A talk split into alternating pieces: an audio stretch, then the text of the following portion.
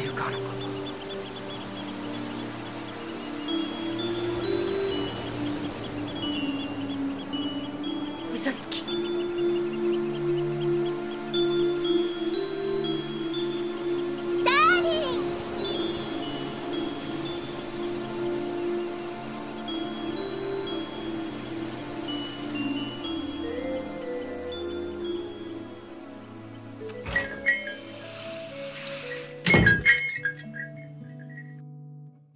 Bonjour et bienvenue dans le premier podcast francophone entièrement consacré à Kimagure Ranch Road.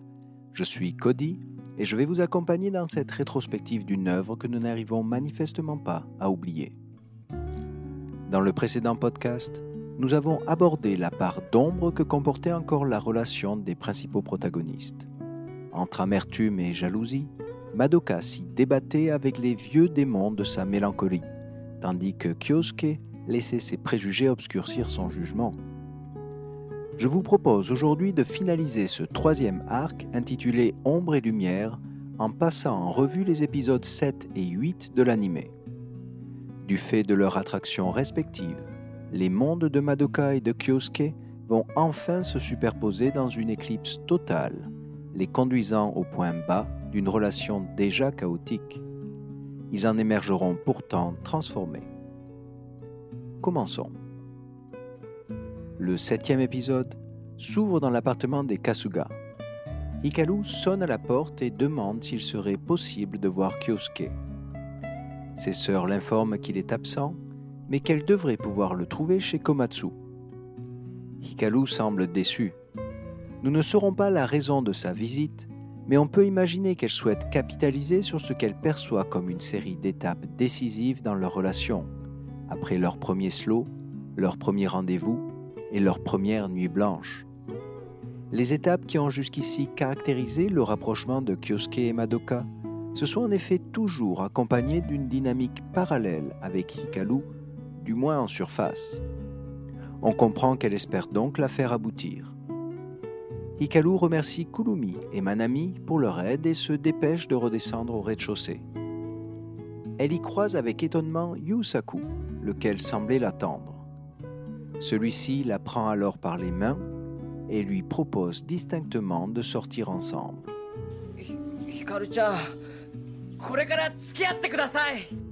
On constate ici que ce combattant entraîné a enfin vaincu sa timidité.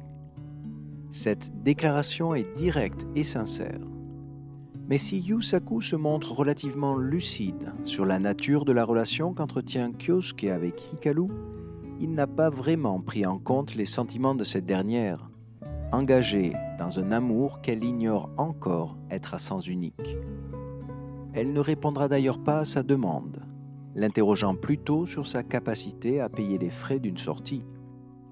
Alors qu'il cherche encore dans son portefeuille, elle profite de cette diversion pour poursuivre sa course en direction de chez Komatsu.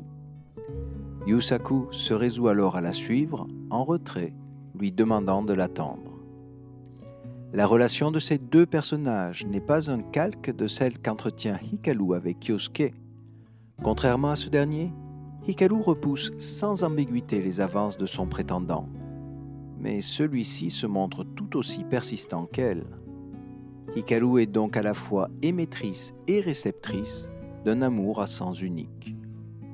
En l'empêchant d'interagir immédiatement avec Kyosuke, il semblerait que les auteurs de l'anime aient souhaité la maintenir temporairement en retrait durant cet épisode.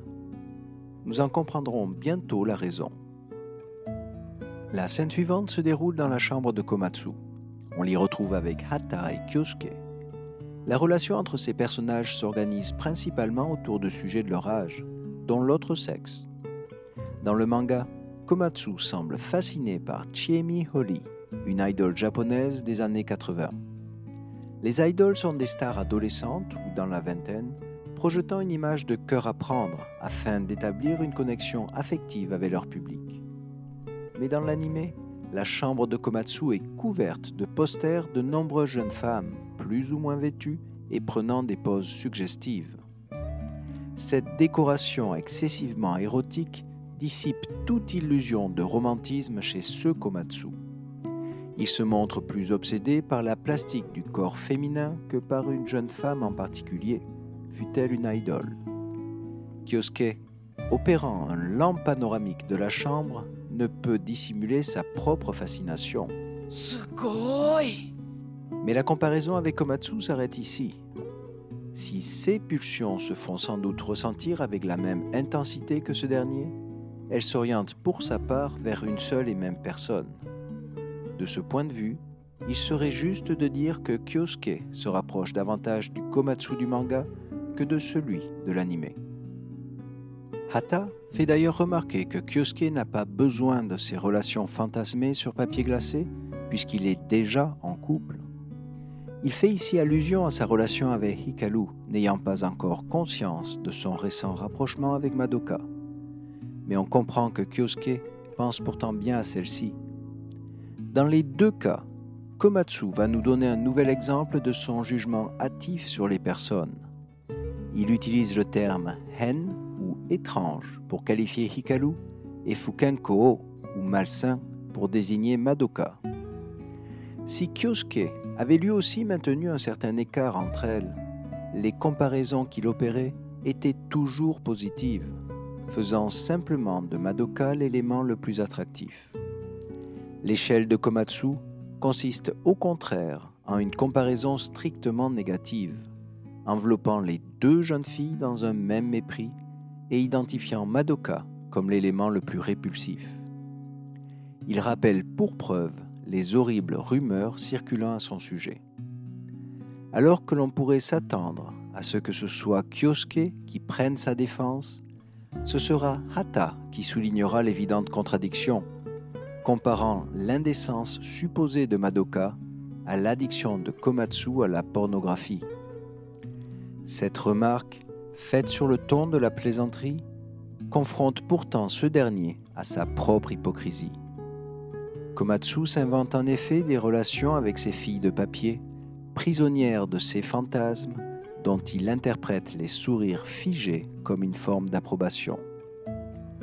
Tandis que ces deux amis se disputent sans vraiment prendre conscience des implications de leur jugement en deux poids deux mesures, Kyosuke reste silencieux. La persistance de ces rumeurs semble le perturber. Il réalise qu'il ne sait rien, ou si peu, du passé de Madoka. Kyosuke les quitte pour aller se promener en ville. On le devine songeur et on comprend son dilemme. D'un côté, il n'ose pas vraiment confronter Madoka sur son passé. Celle-ci pourrait légitimement le percevoir comme un manque de confiance et s'en offusquer. De l'autre, il doit bien admettre qu'il ne peut pas réfuter ces rumeurs avec les seules informations dont il dispose. Ses propres observations tendraient plutôt à les corroborer, en particulier le goût de Madoka pour la transgression des règles, dont sa consommation d'alcool et de tabac, le fait de danser avec des inconnus, et enfin sa demande inattendue de passer la nuit chez lui. Kyosuke s'immobilise, saisi par un horrible doute. Il se demande maintenant si cette offre de Madoka traduisait un désir de se rapprocher de lui ou bien une simple pulsion, faisant peu de cas de l'identité du partenaire. On comprend qu'il conserve encore des doutes sur sa respectabilité. Mais à force de penser à elle, il s'aperçoit qu'il s'est inconsciemment dirigé vers son domicile. Avant de pouvoir réagir, il se retrouve face à Madoka sur le palier de sa porte. Elle le remarque et l'interpelle, l'interrogeant sur la raison de sa présence. Kyosuke lui confirme qu'il se retrouve ici par hasard alors qu'il se promenait dans le quartier, ce qui est vrai. Mais il se garde bien de mentionner les arrière-pensées qui ont guidé ses pas jusqu'ici. Madoka explique pour sa part qu'elle sortait pour aller faire un tour, l'Abakabu étant fermé pour la soirée. Nos deux protagonistes se retrouvent donc à marcher côte à côte, chacun accompagnant l'autre dans sa promenade. Avec du recul, l'absence d'Ikalu semble établir un parallèle avec leur soirée si mouvementée à la Bacabou. Cette nouvelle sortie, sans risque d'interférence extérieure, pourrait être une occasion de clarifier leur situation. Nous verrons qu'elle va, au contraire, la compliquer davantage. Sous un ciel désormais crépusculaire, ils empruntent une allée au sein d'un parc. Kyosuke observe Madoka de biais, essayant de jauger son humeur du moment. Celle-ci avance d'un pas calme, mais semble préoccupée, sans qu'on en devine la raison. Un changement de perspective nous offre une vue aérienne de la scène. Cette allée conduit vers une petite place ronde au centre de laquelle se trouve une fontaine, avant de se poursuivre au-delà. C'est justement de ce côté opposé que s'avance un second groupe de promeneurs. Il s'agit d'Ikalu, suivi malgré elle par Yusaku. Dissimulé derrière le fin rideau d'eau de la fontaine, aucun groupe n'a encore pris conscience de la présence de l'autre sur la place. Avec ces deux allées connectées à une structure centrale, le lieu semble prendre la forme d'une corde nouée autour de laquelle viendront bientôt un peu plus s'entremêler d'anciennes amitiés, des sentiments contrariés et des promesses déjà regrettées. Mais en l'espace de quelques secondes, ces personnages vont prendre une série de décisions permettant à ces liens complexes de poursuivre leur coulissement au sein de ce nœud affectif. Kyosuke et Madoka arrivent ainsi les premiers. Tandis qu'ils commencent à contourner le bassin, Kyosuke s'aperçoit que Madoka s'est engagée dans l'autre direction. Constatant la distance qui vient de se créer entre eux, il décide de faire demi-tour et de la rejoindre. Sa décision aura été instinctive, traduisant l'attraction qu'exerce sur lui Madoka depuis leur première rencontre. Dans le même temps, à l'autre bout de la petite place, Hikaru se fige devant le pilier central de la fontaine, orné de trois anges en pierre. Elle paraît aussi préoccupée comme si cette vision venait de laisser s'échapper un doute longtemps refoulé. On ne peut bien sûr ici que spéculer, mais peut-être vient-elle de voir à travers le filet d'eau son propre reflet sur un de ces anges. Peut-être s'imagine-t-elle ces trois anges se disputer un jour leur place dans un paradis pour deux. Quoi qu'il en soit, Yusaku perçoit ce changement d'humeur. Il lui sourit et l'invite à contourner avec lui le bassin. Mais elle refuse et s'engage par défi dans l'autre direction. Il se résout encore à la suivre. Les deux groupes, sous l'impulsion de leurs membres féminins, continuent donc de pivoter sur cet axe central sans jamais s'y croiser. On peut noter que leur rotation s'est effectuée dans le sens inverse des aiguilles d'une montre, comme s'ils souhaitaient inverser la marche du temps ou au moins retarder l'inévitable tension que génère sur ces liens le resserrement de ce nœud affectif.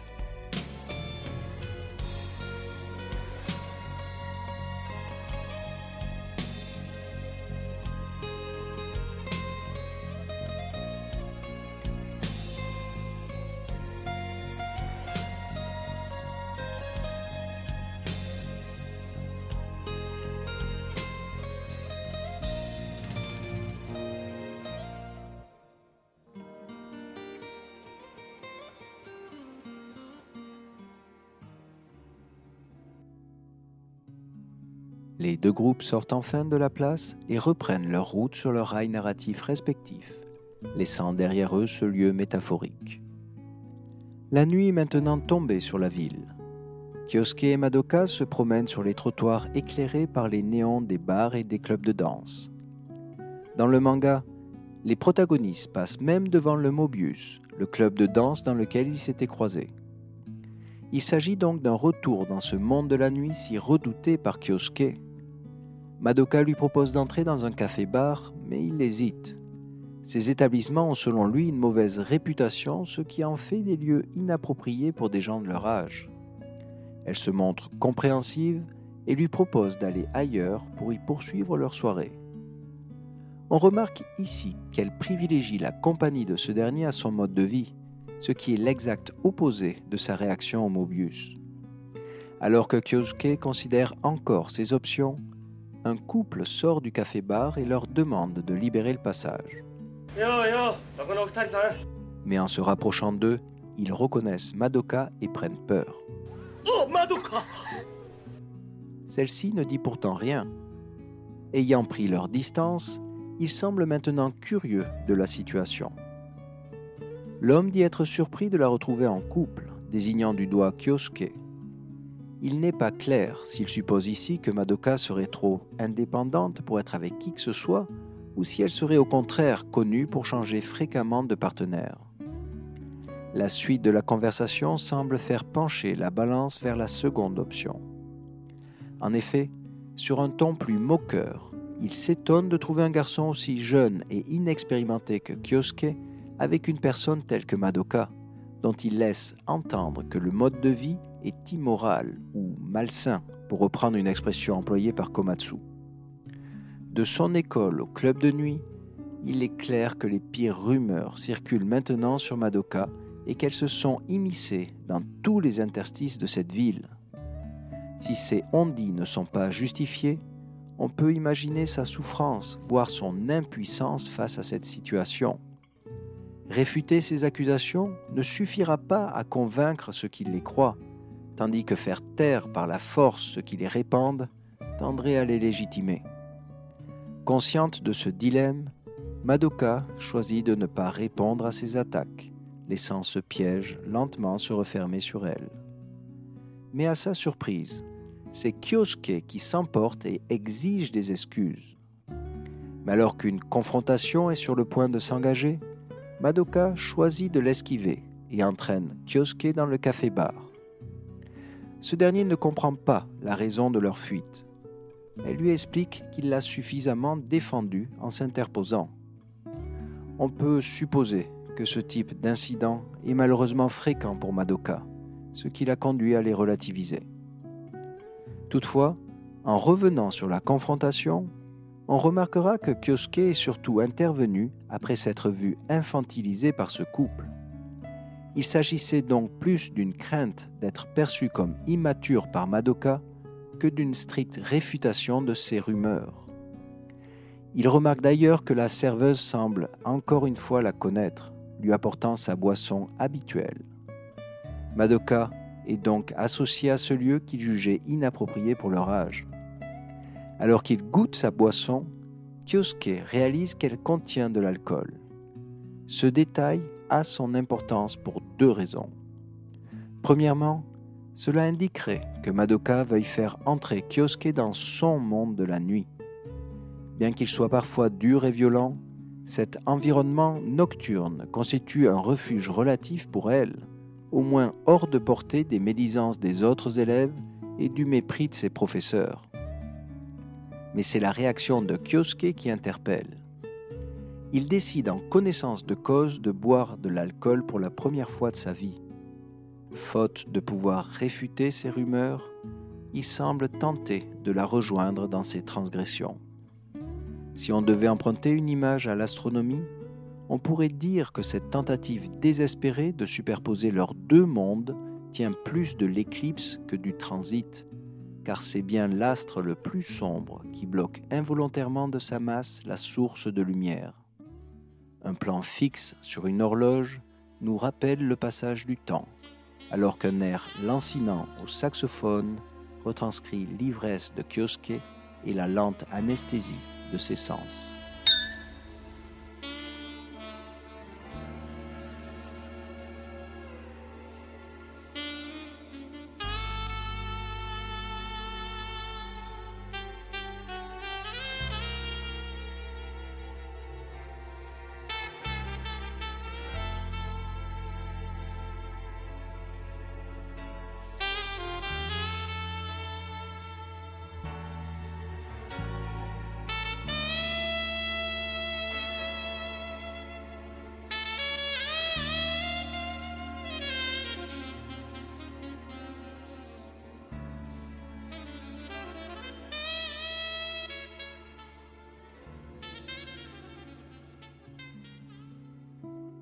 La scène suivante se déroule dans la rue, face au bar.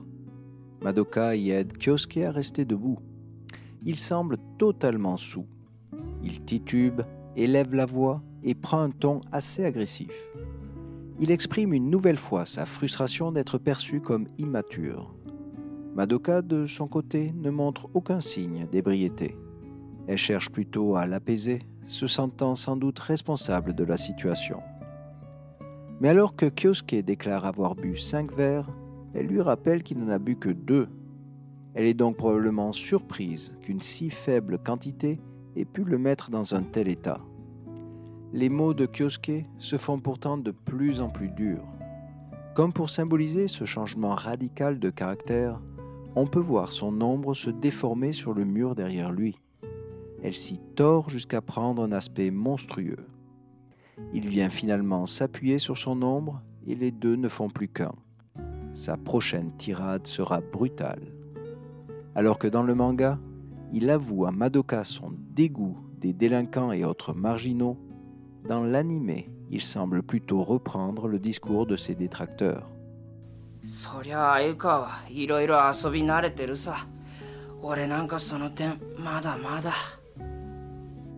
Je suis encore loin d'être aussi familier que toi à tous ces jeux d'adultes.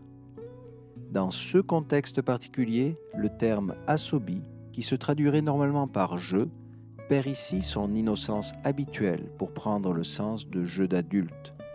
Il supposerait donc que le mode de vie transgressif de Madoka puisse la conduire à pratiquer des activités qui ne seraient pas de son âge, voire totalement immorales. Ce sous-entendu peut faire craindre le pire après ses soupçons d'Enjoko Osai. Le temps d'une remarque et sous l'effet de l'alcool, Kyosuke reprendra donc ici l'échelle de Komatsu pour y positionner Madoka sur son échelon moral le plus bas.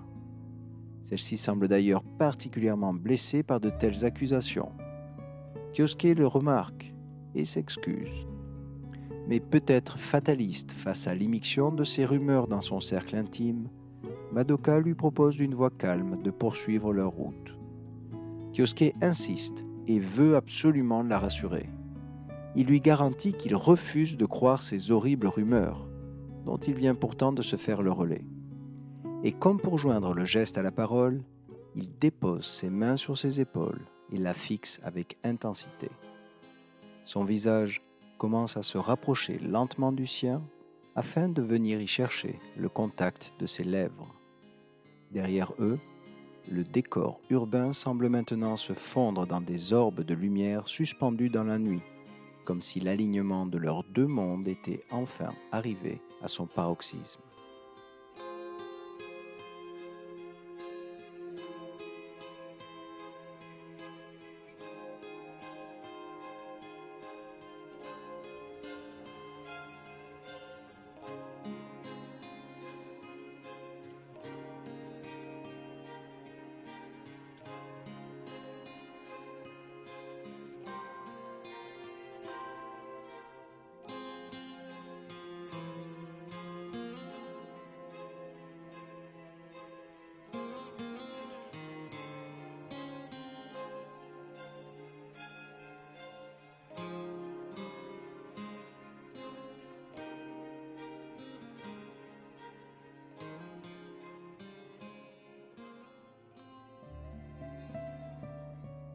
Plus qu'un alignement des mondes, nous allons ici assister à leur collision. Tandis que Kyosuke se rapproche de Madoka pour l'embrasser, d'imperceptibles mouvements de tête laissent deviner le malaise de celle-ci. Son corps se crispe de nervosité. N'ayant pas d'autre recours pour freiner ce baiser non consenti, elle lui assène une violente gifle. Kyosuke, sous le choc, s'effondre au sol. L'écho de cette claque résonne par trois fois dans la rue. Un écran noir vient clore cette séquence, plongeant le spectateur dans la confusion la plus totale. L'épisode reprend au matin chez les Kasuga. Nous assistons au réveil de Kyosuke dans sa chambre. Il semble avoir un violent mal de tête et ses souvenirs ne sont pas clairs. Ses sœurs, sur le bord du lit, lui confirme qu'il est rentré sous hier soir. Ces informations permettent à Kyosuke de progressivement reconstituer le fil des événements de la veille, jusqu'à la gifle de Madoka. Le son strident d'un crissement de pneus se fait alors subjectivement entendre, comme si leur rapprochement venait de connaître un violent coup de frein. Il réalise maintenant l'étendue du désastre. Dépité, il doit pourtant se préparer pour l'école. Une fois sur place, on peut le voir hésiter à entrer dans la salle de classe.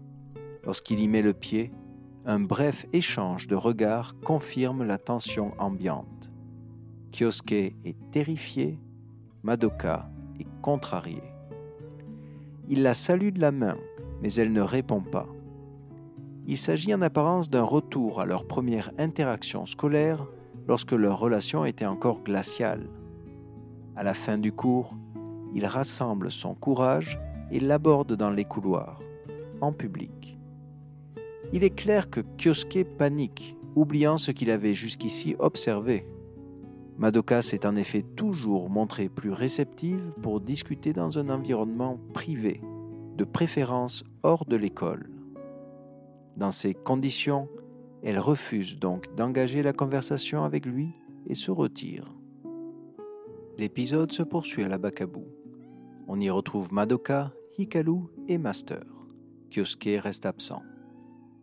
Alors qu'Hikaru lui avait commandé un thé glacé, Madoka lui sert un café chaud Constatant l'état de confusion de son ami, Hikaru lui demande si quelque chose la préoccupe en ce moment. La réponse de Madoka a alors tout du lapsus. Ce qui pourrait se traduire par tout va bien puisqu'il ne s'est rien passé. Madoka fait ici clairement référence à la tentative de baiser de Kyosuke. Cet incident occupe aussi ses pensées. Elle semble inconsciemment vouloir se justifier auprès de son ami. Hikaru, ne comprenant pas cette réponse sibylline, lui demande des explications. Prise dans ses propres contradictions, Madoka laisse tomber au sol un verre et s'excuse pour en ramasser les débris derrière le comptoir. Si cette diversion suffit à détourner l'attention d'Ikalu, elle ne trompe pas Master, lequel semble comprendre la raison de cette fébrilité. Lorsqu'il mentionne d'ailleurs le nom de Kyosuke, Madoka se taille la main avec un éclat de verre. Il est maintenant clair qu'elle se trouve tout aussi déstabilisée que Kyosuke par l'incident de la veille. Avant de quitter le café en fin de soirée, Master profite du fait qu'il soit seul pour interpeller Madoka avec bienveillance. Il lui conseille de relativiser les éventuelles maladresses d'un partenaire dans une relation, surtout à l'adolescence, un âge marqué par l'inexpérience. Elle est surprise par la lucidité de son employeur. Ce conseil semble la transpercer de part en part. Quelques heures plus tard, nous la retrouvons de nuit sur son balcon en train de jouer un air familier sur son saxophone. Madoka profite de ce répit pour se remémorer le déroulé des événements ayant conduit à cette gifle on comprend qu'elle ne pouvait pas laisser ce jeune homme sous et moralisateur lui voler un baiser, surtout après qu'il ait eu des mots si blessants. Elle se souvient pourtant avoir essayé de lui signaler son malaise, de l'arrêter dans son élan. Ce sont maintenant des mains tremblantes de colère qui parcourent son instrument. Mais si on y prête bien attention, on relèvera une subtile variation dans sa reconstitution personnelle de la scène. Dans les derniers instants, Plutôt que de se préparer à le gifler, Madoka ferme les yeux et s'apprête à l'embrasser. Il semble qu'une partie d'elle-même s'interroge encore sur cette opportunité manquée, transformant paradoxalement ce mauvais souvenir en un objet de désir. Et s'ils s'étaient finalement embrassés Ce conflit interne est aussi partagé par Kyosuke, que l'on retrouve dans sa chambre. Il repense de son côté à la proposition de Madoka de dormir chez lui et à son geste d'affection sur le banc. Il se demande si la suite des événements aurait été différente s'il avait accepté. Mais alors qu'il dépose sa main sur sa joue giflée, il se redresse. Et s'il avait mal interprété la situation Car à bien y penser, les paroles et actions de Madoka pourraient aussi être celles d'une personne sur le point de s'effondrer de sommeil ce qu'il n'avait jusqu'ici même pas considéré. Dans ce cas, cette gifle ne traduirait pas un rejet à proprement parler, mais un refus d'être perçu comme une fille facile. Kyosuke réalise alors le risque que font peser ses préjugés, qu'ils soient personnels ou empruntés, sur l'avenir de leur relation. Il ne sait effectivement rien de son passé, mais les actions de Madoka parlent au final pour elles-mêmes. On l'a dit délinquante, mais elle n'a jamais utilisé la violence sans raison. On l'a dit immorale, mais elle a toujours démontré un sens de la justice. On l'a dit enfin indécente, mais il l'a pourtant vue repousser les avances pressantes d'autres hommes. Cette réalisation tardive de Kyosuke et les regrets de Madoka semblent enfin ouvrir une voie à leur réconciliation. Celle-ci aura lieu le lendemain matin à l'école. Madoka vient le trouver en classe et lui propose de discuter quelque part en privé. Kyosuke accepte avec enthousiasme et la suit. C'est ici la première fois que nous voyons Madoka prendre l'initiative d'interagir directement avec Kyosuke en classe, avec qui que ce soit. Elle ne le réalise peut-être pas, car ce n'est pas l'enjeu du moment, mais elle vient de briser son habituel isolement. Dans un escalier menant au toit de l'école, ils peuvent enfin avoir une conversation à cœur ouvert sur les événements de ces derniers jours. Après un bref silence gêné, c'est finalement Kyosuke qui se lance le premier. Il s'excuse pour son geste précipité qu'il attribue à l'alcool, mais lui promet qu'il n'aurait jamais eu ce type de comportement avec quelqu'un d'autre. Cette défense est risquée, car elle peut à la fois être interprétée comme une preuve d'une relation privilégiée avec Madoka, mais aussi comme une tentative de profiter de sa supposée légèreté. Mais l'inversion des rôles entre les soirées au café-bar et à l'abacabou permet à Madoka d'interpréter avec bienveillance cette remarque. Elle dit en effet aussi regretter sa propre ivresse sur la route orange. Mais elle lui confirme qu'elle n'avait jamais fait ce genre de proposition à qui que ce soit. Cette allusion remet un voile d'ambiguïté sur cette scène. Madoka semble ici confirmer l'hypothèse initiale de Kyosuke que cette proposition de dormir chez lui n'était pas totalement désintéressée. À demi-mot, chacun admet donc avoir perdu le contrôle sous l'effet de l'alcool, sans toutefois nier ses intentions. L'alcool aura constitué un dangereux accélérateur dans leur relation déjà chaotique. Un accord tacite semble donc s'établir entre eux afin de ne plus y avoir recours à l'avenir. Cette scène marque la fin du septième épisode. Kyosuke n'en aura pas appris davantage sur le passé de Madoka. Il semble par contre avoir décidé d'inverser l'échelle morale de Komatsu, en se basant d'abord sur son propre jugement au lieu de simplement relayer les préjugés des autres. Madoka a pour sa part montré qu'elle éprouve un réel attachement envers Kyosuke, que ce soit dans la manière ou les lieux au sein desquels elle accepte maintenant d'interagir avec lui. Le prochain épisode leur offrira un bref répit en les éloignant des lumières artificielles et parfois un peu trompeuses de ce monde de la nuit au profit d'un environnement plus naturel. Mais le huitième épisode débute d'abord au Green Castle, l'immeuble des Kasuga. Kyosuke sort de l'ascenseur et se dirige sans se presser vers son appartement. En ouvrant la porte, il remarque immédiatement des talons aiguilles dans le Genkan, cet espace intermédiaire dans lequel les résidents et les invités doivent déposer leurs chaussures. Sa mère étant décédée et ses sœurs n'en portant pas encore, ce détail l'intrigue. Kyosuke ferme la porte derrière lui et utilise l'expression consacrée pour annoncer sa présence aux autres membres de la famille. Tadaima Le fait qu'ils ne reçoivent pas en retour l'habituelle formule de bienvenue au Kaeli est en soi anormal, puisque l'appartement n'est manifestement pas vide. C'est maintenant avec une certaine appréhension que Kyosuke ouvre lentement la porte de son salon. Ce qu'il y voit semble totalement le désarçonner. Il se retrouve en effet face à face avec des jeunes femmes en maillot de bain. Stupéfait, il en tombe son sac au sol. Mais une fois l'effet de surprise passé, la scène reprend vite des apparences de normalité. Son père lui souhaite enfin la bienvenue alors qu'il ajuste son matériel photographique et que des assistants s'activent autour des modèles. Il lui explique alors qu'il a été choisi par un magazine pour les prendre en photo.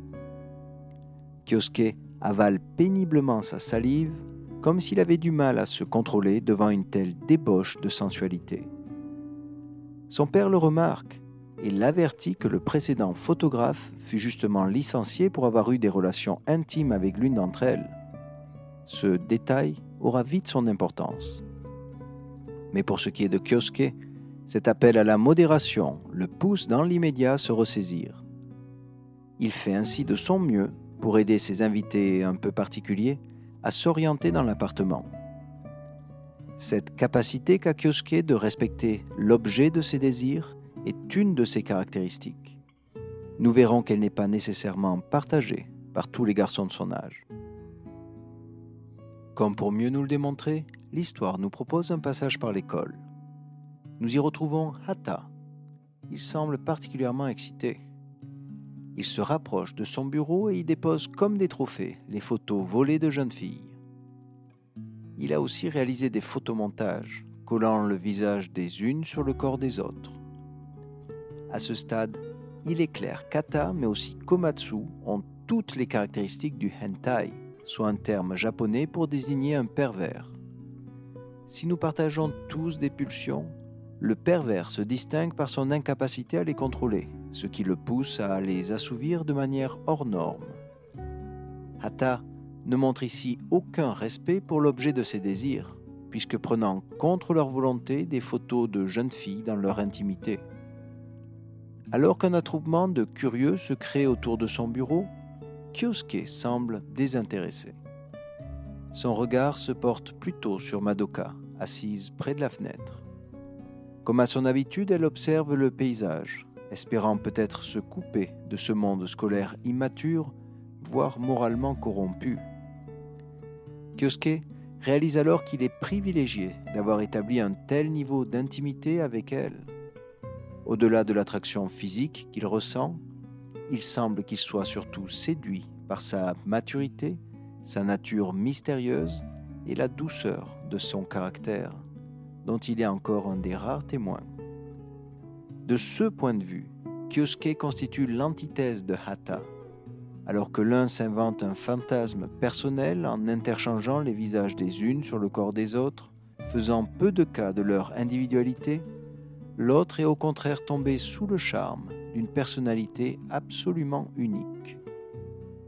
Mais cette contemplation est interrompue par Yusaku, lequel entre bruyamment dans la classe. Il paraît nerveux, serrant ses poings de toutes ses forces il exige que Kyosuke le suive sur le toit. Leur dernière confrontation laisse craindre le pire à ce dernier. Il envisage même d'utiliser son pouvoir, non pour se défendre, mais pour s'enfuir. Madoka, de son côté, pressentant que quelque chose de grave a dû arriver, les suit. Se retrouvant maintenant tous les trois sur le toit, et contre toute attente, Yusaku se prosterne au sol et implore Kyosuke de l'aider il adopte la position d'Ogeza. Dans la culture japonaise, cette position traditionnelle suppose que celui qui la pratique sacrifie son honneur pour obtenir en retour un pardon ou une faveur. Cette décision de se prosterner ajoute à la gravité de la situation. Se relevant, Yusaku les informe qu'Ikalu aurait été approché par un professionnel pour participer à une séance photo il s'inquiète donc du fait qu'elle se retrouve seule avec un inconnu. Il dit avoir essayé sans succès de la dissuader et demande donc à Kyosuke d'intervenir. Celui-ci se souvient de sa conversation avec son père sur les relations inappropriées qu'entretiennent certains photographes avec leurs modèles. Il semble donc partager les inquiétudes de Yusaku. Afin de les rassurer, Madoka leur propose d'accompagner Hikaru pour cette séance elle s'assurera que ce mystérieux photographe n'est pas mal intentionné. Satisfait de ce compromis, le petit groupe se sépare. Le lendemain matin, nous retrouvons Kyosuke chez lui en train de paresser dans son salon. Sachant Hikaru et Madoka de sortie pour la journée, il ne semble pas pressé de débuter la sienne. Son père le remarque et lui demande un service il explique qu'il doit organiser une dernière séance photo en extérieur pour son magazine. Mais comme il s'agit d'un dimanche, il ne lui est pas possible de faire appel à ses assistants habituels. Il demande donc à son fils de l'aider à porter le matériel. Kyosuke se montre compréhensif et accepte de le suivre. Ils se rendent alors tous les deux à la gare, de laquelle un train devra les conduire à une plage. Après avoir patienté quelques instants sur le quai, son père fait un geste de la main pour signaler leur présence à une jeune fille. Celle-ci les rejoint. Kyosuke est alors sidéré de se retrouver face à face avec Hikaru, suivi de Madoka. Ses deux amis se montrent tout aussi étonnés que lui. Mais il ne tarde pas à comprendre la nature du quiproquo à l'œuvre. Le mystérieux photographe mentionné par Yusaku n'était autre que le père de Kyosuke, ce dernier n'avait pas non plus conscience d'avoir recruté une amie de son fils. Ce malentendu dissipé, le groupe embarque enfin dans un train et quitte leur habituel théâtre urbain. Lorsqu'ils arrivent à destination, les personnages découvrent avec émerveillement le spectacle d'une mer calme et azurée sur laquelle ondulent les reflets d'un soleil printanier.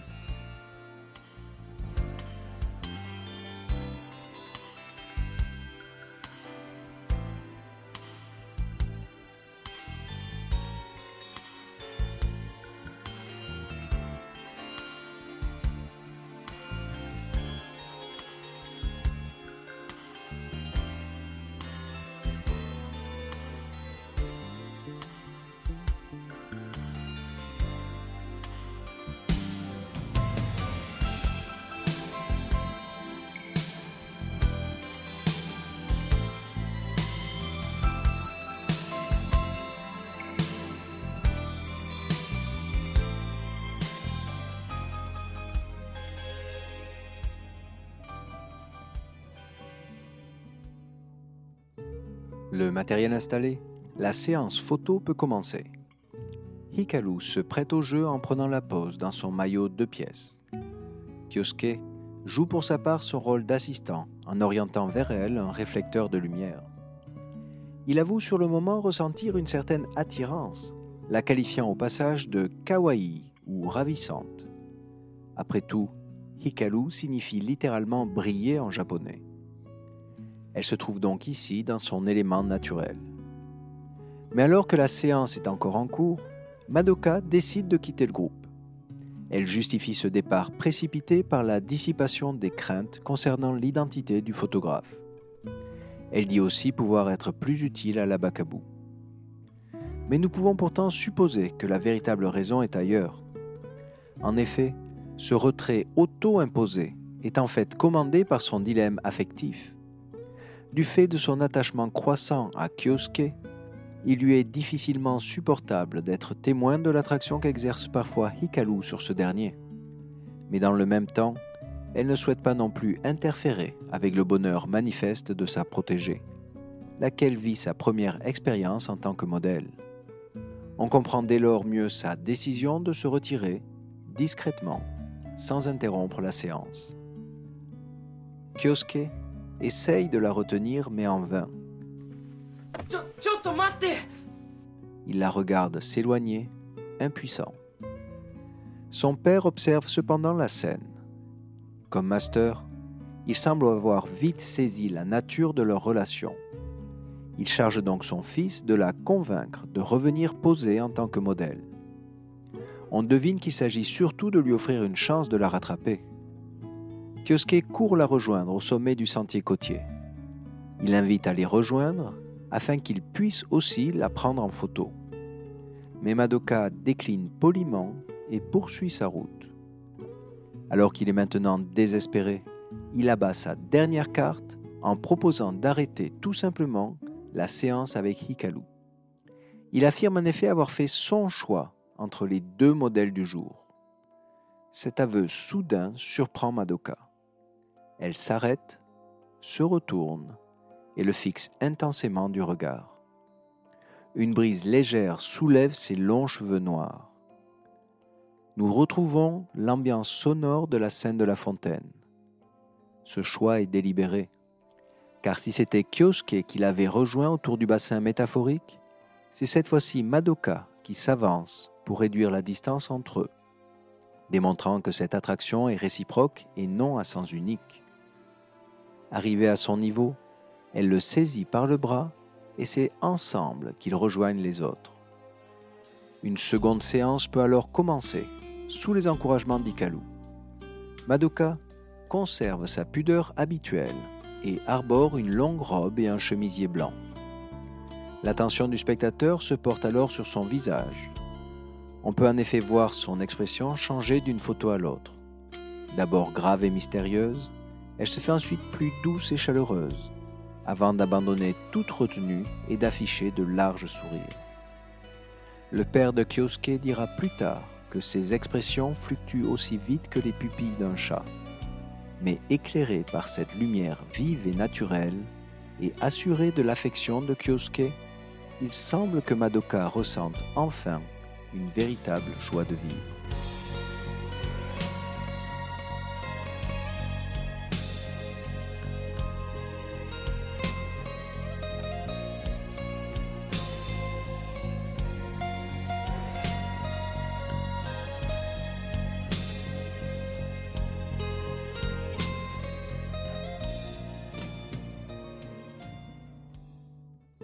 L'animé nous fait quitter ce cadre idyllique pour nous transporter une dernière fois à l'école. Nous y retrouvons le lendemain Kyosuke et Madoka devant leur casier. Il souhaite lui offrir un cadeau pour la remercier de son aide. Il sort alors une photo de son sac et lui tend. Madoka l'observe, se raidit et lui rend avant de le quitter. Kyosuke est d'abord surpris par cette réaction, mais il réalise que la photo le montre en fait en train d'être enlacé par Hikaru. Il comprend son erreur et sort immédiatement de sa poche une seconde photo. Mais c'est trop tard. Madoka est déjà loin. Faute de pouvoir lui remettre la photo en main propre, il décide de la déposer dans son casier. Cette seconde photo les montre en train de se tenir la main sur la plage. Dans un Japon encore assez conservateur, le fait de se tenir la main en public est inhabituel pour les couples non établis. Le partage d'une telle image est donc un signe fort, soulignant le potentiel de leur relation. Dans le manga, Kyosuke emploie même le terme Akai Ito, soit un fil rouge, pour décrire cette attraction.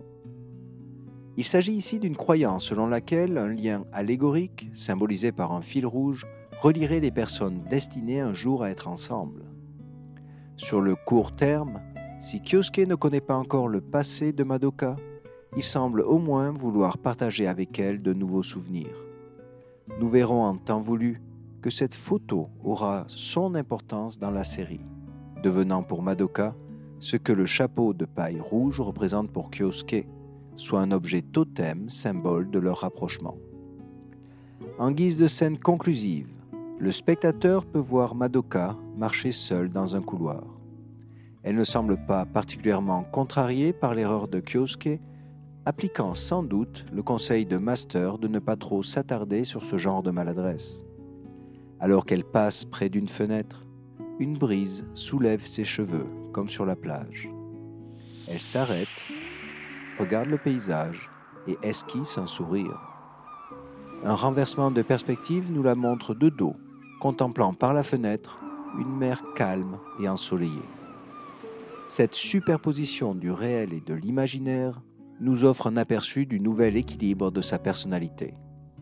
Elle utilise ici le souvenir de ce bref moment de bonheur comme une réserve émotionnelle dans laquelle elle peut désormais venir puiser afin de se libérer de ses idées noires. Seule dans ce couloir, Madoka laisse discrètement tomber au sol les chaînes brisées de sa mélancolie. Concluons. Ce troisième arc nous aura offert un aperçu unique sur la dimension décidément capricieuse des relations humaines. La dynamique de rapprochement entre Madoka et Kyosuke est tout sauf linéaire. Leurs relations percutent au contraire tous les obstacles que le hasard a mis sur leur route, sans compter leurs propres errements, entre jalousie, amertume et autres arrière-pensées. Mais avec du recul, on constate toutefois que leur lien se resserre à chaque fois qu'un nouveau palier est atteint. Leur relation est aussi plus équilibrée qu'on ne pourrait le penser. Kyosuke, qui servit longtemps de véhicule aux préjugés des autres, affûte progressivement son jugement au contact de Madoka. Le fait qu'elle puisse avoir été la victime silencieuse de ses préjugés en cascade semble maintenant l'horrifier. Madoka semble de son côté venir puiser dans le regard bienveillant de Kyosuke la force de poursuivre son bras de fer moral avec cet environnement urbain et scolaire parfois toxique. Le bien-être de l'un passe donc de plus en plus par son rapprochement avec l'autre. Mais l'ensemble reste fragile, traversé par la même ligne de tension.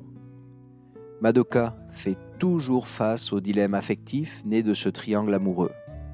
D'un côté, elle voudrait être libérée de son engagement envers son ami d'enfance, mais de l'autre, elle ne veut pas faire inutilement souffrir celle-ci en la sevrant de son premier amour, fut-il à sens unique. Le maintien du statu quo semble donc être la solution la plus pragmatique à ce stade, mais on constatera bien assez vite que dans le cas de cette relation chaotique, le statu quo ne sera maintenu que par les violents coups de balancier appliqués de part et d'autre de son point d'équilibre. Ce podcast est maintenant terminé. Je vous propose de nous quitter sur une interprétation à la guitare électrique et à la batterie d'Orange Mystery. Elle fut réalisée en 2016 par le YouTuber Mike Anime Rock, dont vous pourrez retrouver la chaîne dans la description de ce podcast. Le terme de mystère renvoie à ce qui échappe à notre compréhension. Il nous permet de conserver notre émerveillement en observant ce qui nous semble pourtant familier, et nous rappelle qu'à trop vouloir opposer l'ombre et la lumière, on en oublierait parfois que chacun donne son sens à l'autre. Si cet épisode vous a plu, pensez à laisser un commentaire sur la plateforme de votre choix. Je vous retrouverai bientôt pour vous proposer une nouvelle réflexion sur les prochains épisodes de l'animé. D'ici là, prenez soin de vous. Ciao